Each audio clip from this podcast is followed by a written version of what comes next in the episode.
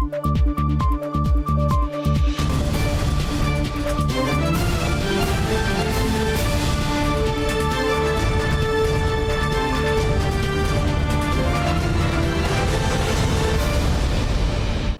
键时刻带您迅速掌握潮流趋势，欢迎您收看《财经趋势四点零》，我是赵廷玉。首先带您看到今年的全球半导体市场规模预估成长百分之二十五点一，台湾呢高于全球，预估成长百分之二十五点九。而明年台湾整体半导体产值有望冲上四兆元大关。三名台湾区总裁曹世伦盘点明年多个产业动能，也期待最快明年七月份成立的数位部。对于明年的市场，基本上是呃保持一个乐观成长的看法。疫情推升半导体需求。根据世界半导体贸易统计协会统计，二零二零年全球半导体市场规模为四千四百零四亿美元。二零二一年市场需求激增，预估年成长百分之二十五点一，站上五千五百零九亿美元的新高，成长动能将延续到二零二二年。不过供需趋于平稳。年成长预估百分之十点一。产业界当然也有很多讨论说，呃，会不会过度投资以导致于供需的不平衡？至少对台湾的半导体行业来看，大部分的厂商跟业者，他们对于未来的订单或者是产能的投资，其实都跟客户有做充分的沟通。所以，呃，对于类似像这样子的所谓的隐忧上面，呃，我想对于台湾的半导体行业来看，应该是呃比较不会受到影响跟担心的。台湾半导体产值成长幅度超越全球，连续三年达两位数成长。根据工研院统计，台湾 IC 产业二零二一年产值将首度突破四兆元，较二零二零全年成长百分之二十五点九，高于全球市场平均水准百分之二十五点一。预估二零二二年 IC 产业年成长百分之十二，总产值达新台币四点五兆元，将一路成长到二零二五年达五兆元。明年或者是后年。接下来看整个的大的市场方向，还是着重在于呃五 G 跟 AI 的加成效果。明年呃台湾呃数位部也会呃呃计划成立，包括所谓的数位台湾、数位政府跟数位应用上面，我觉得这个都会是带动整体的这个数位经济跟所谓的科技半导体行业的成长的新动能。迎接产业趋势。台湾成立数位发展部，明定掌理十大事项，包括国家数位发展政策、通讯传播与数位资源规划等。曹世伦认为，将加速台湾数位化，开创半导体产业的新动能。新唐人亚太电视陈慧模、李晶晶，台湾台北报道。台湾电信业重回三雄时代，台科大三十号宣布，我合并台湾之星，要共组五 G 台湾队。双方合计用户数呢九百七十六万，跃升电信二哥，更击逼中华电信的一千零六十五万户。台科大总经理林之成表示，五 G 共建将为台湾一年节省一亿到两亿度电力。签下了呃，我们即将这个合并台湾之星的这个合约哦。那要共组这个五 G 台湾队哦。台哥大三十日晚间抛出震撼弹，总经理林之成宣布将与台湾之星合并，预计增资发行二点八二亿股，与台湾之星交换百分之百股份。台湾之星则会有台哥大百分之七点四股份。以周四台哥大收盘一百元计算，交易金额约两百八十二亿元。我们跟台湾之星合组的这个五 G 台湾队。可以让这公网的设备同时发射六十 MHz 的三点五 GHz 频谱给公网使用，另外再发射四十 MHz。的呃专网频谱给垂直场域使用，我们觉得它可以大大加速专网的普及跟专网的应用。双方合并共有一百 megahertz 三点五 gigahertz 频宽，成为业界最大的五 G 中频容量，将提供百分之九十人口、百分之九十五讯物的五 G 涵盖，用户数也来到九百八十万，超越远传与亚太电信的九百一十二万户，跃升电信二哥，紧逼中华电信的一千零六十五万户。林志成也提出。双方在网络与基地台的卷并计划，马上就可以关掉一条的这个三 G 的网络跟数千站的这个四 G 的呃站点哦。那这样的话，就立刻可以呃为台湾年节省四千万度以上的电力哦。那呃再加上这个未来台湾之星不用盖好盖满一条五 G 的网络哦，那总共呃。呃，整个 program 下来的话，应该会为台湾年节省一到两亿度的这个电力哦。两家公司周四各自召开董事会后，由台科大董事长蔡明忠与台湾之星董事长林清堂完成签约仪式。台湾之星大股东魏应交、魏应洲也见证仪式。双方合并将依法定程序，分别向 NCC 及公平会提出申请，取得主管机关核准后，再定定合并基准日。新唐人亚太电视高建伦、李晶晶，台湾台北报道。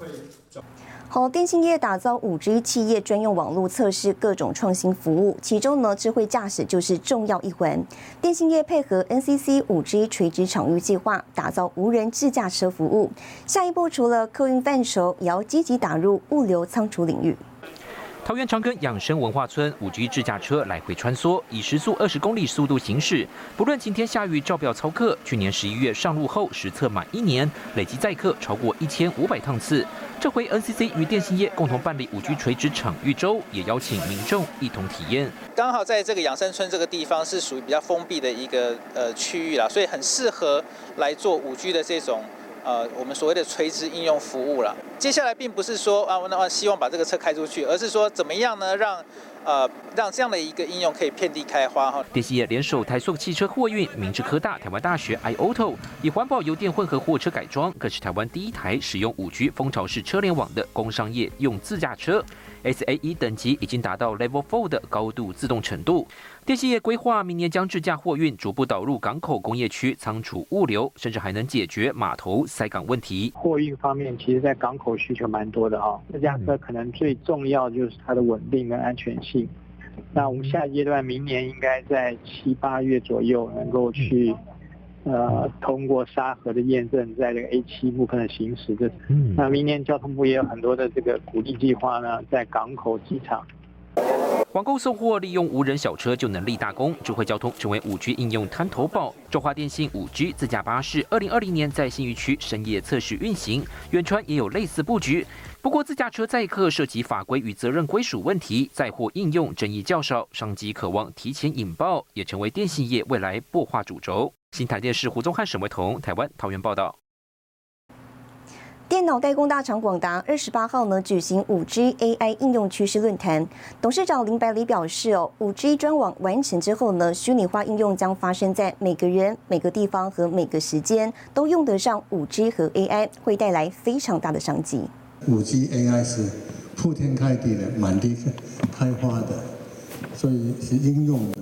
是一个 solution，不是一个设备。广达董事长林百里在论坛上发表对趋势看法。他指出，第一波的笔电和第二波的云端，广达得到很好成绩，成为世界重要厂商。第三波则是元宇宙，广达已酝酿许久，准备好迎接。更在桃园成立五 G Open Lab，携手英特尔打造联盟模式。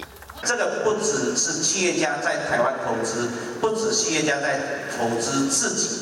还把他的外溢项目投资给台湾的年轻人。五 G 的供应链正在形成，那我想桃园是全台湾 ICT 产业最重要的基地，那创新的企业不断的产生，所以我们会跟广达会继续合作，好支持广达在桃园的布局。像是桃园机场捷运 A 十八站，就是采用广达旗下云达科技的五 G 网络技术。林百里表示，元宇宙必须靠很多工具才能串联在一起发展智慧应用。广达几年前下定决心把五 G 装网做好，加上 AI 将带来庞大商机。因为我们不是一个人开了一个 Open Lab，那就是大家一起来去开发应用。掌握这一次呢疫情过后台湾数位。产业展现的优势，还有台湾产业供应链重组的这些契机，打造五 G 的台湾国家队。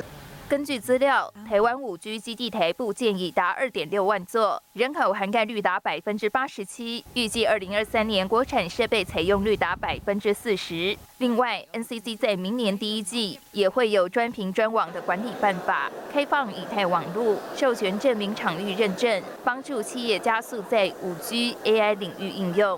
新唐亚太电视陈慧模、李晶晶，台湾台北报道。好，接着带您看到这一周的财经趋势短波。美国记忆体大厂美光表示，预期在中国的记忆体产线将受到西安肺炎疫情封城措施的影响。根据南韩媒体报道，南韩 SK Telecom 已经借由推出自己设计的 AI 晶片进入 AI 晶片市场，预计将晶片生产外包给台湾的台积电，而非南韩的三星。任天堂社长古川俊太郎说，受到全球半导体短缺跟物流配送等影响，明年初的 Nintendo Switch 可能会出现供货短缺情况。数位通讯传播服务法架构出炉，NCC 未来将纳管线上服务平台业者。主委陈耀祥表示，Google、Facebook 都会纳入规范。至于 PTT 或 Line 等通讯软体，由于属性跟 Facebook 不太一样，内部仍在讨论中。新唐人亚太电视整理报道。台积电三年投资千亿美元，金元双雄二零二二启动抢人大战。更详细的新闻内容，休息一下，我们马上回来。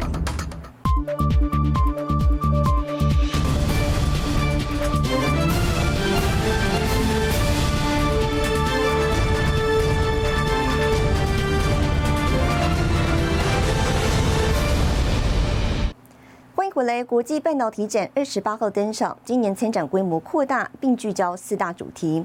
展览第一天呢，半导体供应链资安联盟也宣告启动，并针对资安标准提出四大重点。主办单位 Semi 台湾区总裁曹世伦表示：“哦，这是第一次呢，由台湾做主导，也凸显了台湾在国际上的重要性。”模拟晶圆生产线、机械手臂自动搬运，在万物联网时代成了骇客攻击的对象。资料显示，全球近三千九百家企业或组织被勒索软体影响，企业家数以每个月百分之九的数量增加，其中台湾企业就占了百分之三。如果半导体的机台进来带着一只会散播的毒，那现在在场域里面啊，很多设备都是经过网络接起来的，所以很快一只毒就可能复制成一万只。十万只毒，结果就是不停的 reboot，不停的重启，那生产就中断。随着自然攻击规模化与集团化，国际科技大厂苹果、微软、Google 等要求供应商必须有提升自安计划。身为全球半导体重要供应链的台湾，在国际半导体展上宣布，半导体供应链自安联盟启动，由台积电与工研院成立 Semi 自安工作小组，成员有联电、日月光、力基电、南亚科等三十四家台湾企业。一个企业除了要顾好自己的治安问题，一定要协助上下游一起合作伙伴来协力做好我们的治安。第一次由台湾的厂商提出，而且制定，而且要其他国际的这些半导体的所谓的生态链的供应系都一起同意。呃呃而制定的标准，所以主导性其实是第一次从台湾做主导，可能在明年一月就可以发布了。我们认为这是台湾整体力量的一个展现，变成全球。最可信赖的一个、最安全的一个供应链的一个、一个、一个地位。联盟历经三年制定，首次发布的 Semi 自安标准，针对四大重点，包括机台设备、电脑作业系统、网络安全及资讯安全监控等。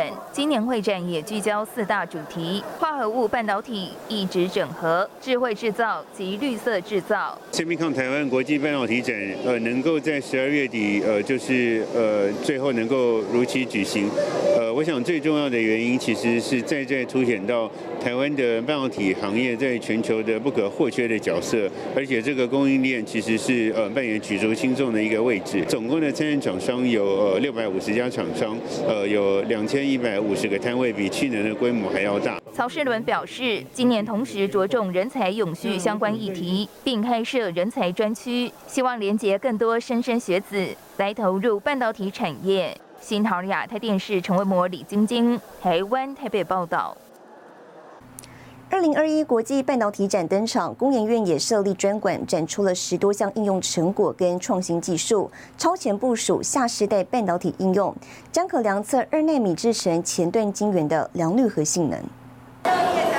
规模全球第二大的 Semicon 台湾二零二一国际半导体展二十八号正式登场，超过六百五十家厂商，像是台积电、稳茂、月光多家半导体业者齐聚，尤其设备零组件业者大阵仗，看好半导体产业明年持续成长。目前这些元件的厂商大部分都是日系的，之前疫情的部分就有产生这些货源的缺料的部分，那。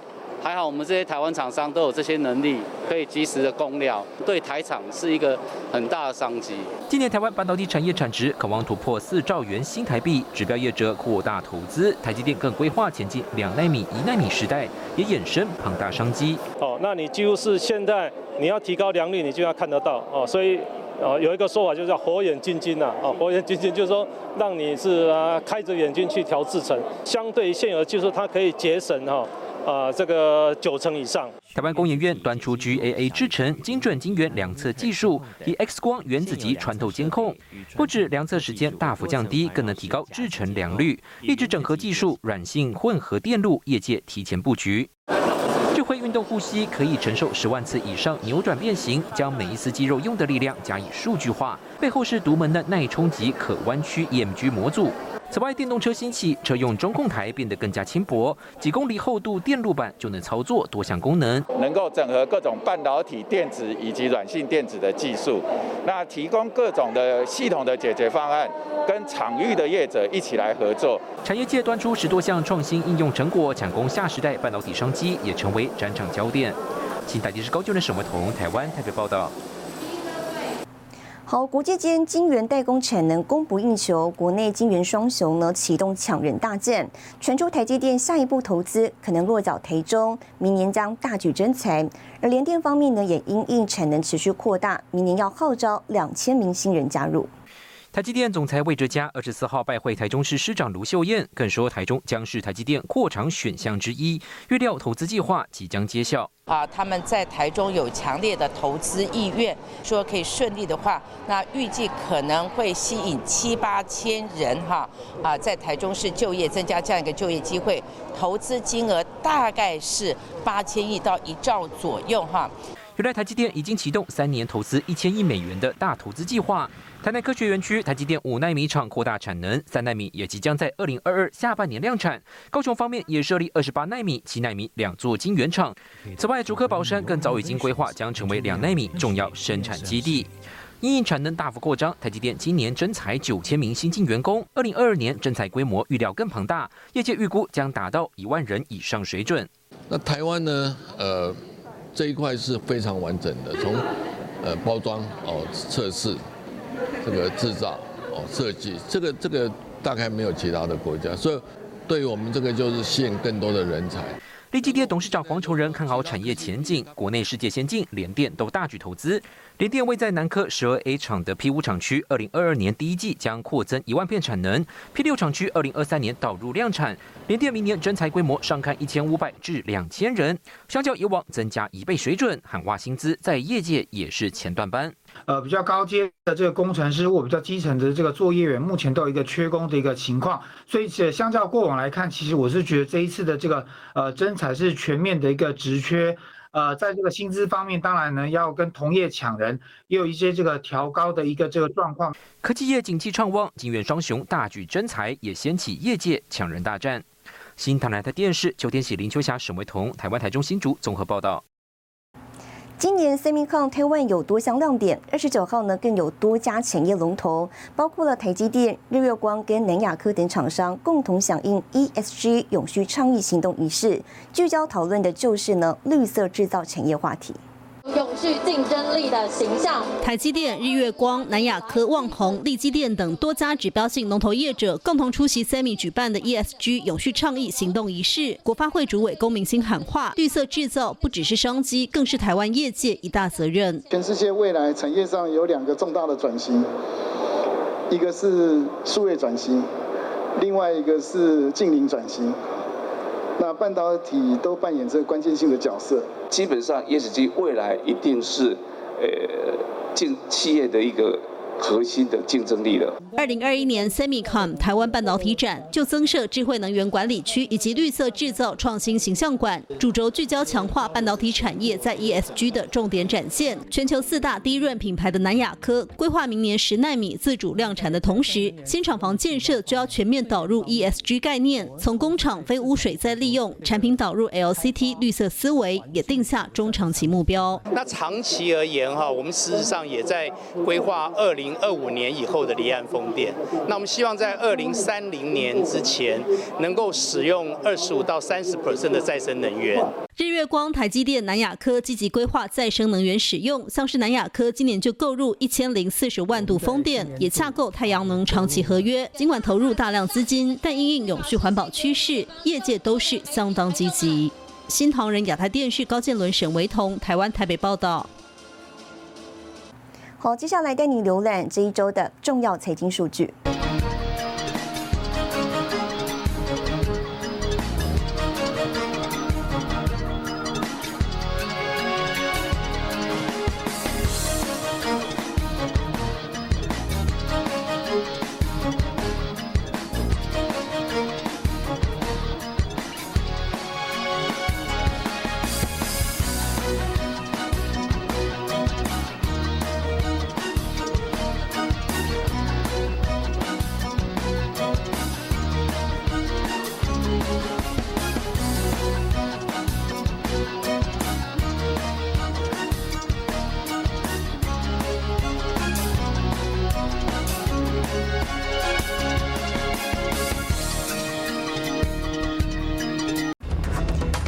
售业表现强劲，统一全联加速数位转型。更详细的新闻内容，休息一下，我们马上回来。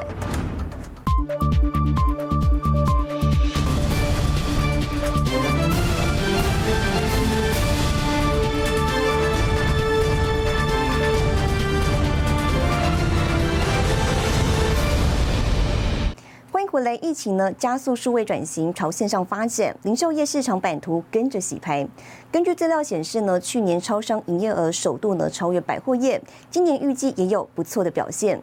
那么超商呢是持续开创新出路，超商龙头统一二十八号宣布第五家未来商店在桃园落脚，并挟着集团优势呢开旗舰店，提供一站式服务。全家则是和全联结盟，进军电子支付。疫情加速数位转型朝线上发展，无人商店又再度成为话题。统一集团二零一八年一月开出第一家未来商店 X Store，到今年已经有五家的店面了。而相关的科技应用呢，也陆续导入到其他的分店，甚至呢，它将跟元宇宙串联，来开创零售业的无限可能。每家店都能看到新的科技应用。一号店有自助结账机，二号店导入咖啡智能机，三号店采用联华无缝式冷链管理解决方案，四号店首次在商品上导入 RFID，五号店导入 iScan XIP，消费者透过手机就能完成结账流程。这项技术微软也参与其中。目前统一超已累计数十家厂商进行上百种科技体验。全家也有两家科技概念店，导入机器手臂冲咖啡、智慧贩卖机等，借有 IOT 监控后台资讯管理等功能。现在的开店的规模都是已经大概很难再变动，所以能够想的就是说，如果透过引进高科技，然后增加消费，或者说。如何通过高科技来交叉行销？其实从去年就一直到演变，到今年也会这样，明年应该也是如此。超商持续开创新出路，统一侠者集团优势，串联旗下品牌通路，提供一站式服务，不仅能满足消费者在实体店购物，会员也能透过手机快速获得相关品牌资讯。全家则是携手全联进军电子支付，分别投资全银支付与全支付，达到通路共享的策略结盟，跨业整合，增加会员数及销售通路。据点一定要多啦，就是实体据点，这样你就可以做虚实整合。第二个是支付系统。所以你怎么把你的支付系统做得更加灵活，甚至更加好用？那这目前是全脸跟全家，甚至统一自己有在推它的支付系统。另外就是说消费者的网络体验，然后再加上说你的大数据在后面支持，这样当然会让整个。零售业更具有竞争力啊！疫情下，零售业市场版图洗版。根据资料，营业额独占鳌头的百货公司，去年营收三千五百四十一亿元，被超商三千六百一十亿元超车，挤下龙头宝座。超商加速密集与便利性是胜出关键。展望明年，专家指出会有更多的异业通路整合，呈现大者恒大的局面，并导入更多新科技，让消费者体验。更加多元。新唐亚太电视陈慧模、李晶晶，台湾台北报道。带您看到下周有哪些重要的财经活动。一月四号，OPEC Plus 举行部长级会议。一月四号，美国 ISM 公布制造业采购经理人指数。一月六号，美联储公布会议纪要。一月六号，德国公布消费者物价指数。谢谢您收看这一周的财经趋势四点零，我是赵廷玉，我们下周再见。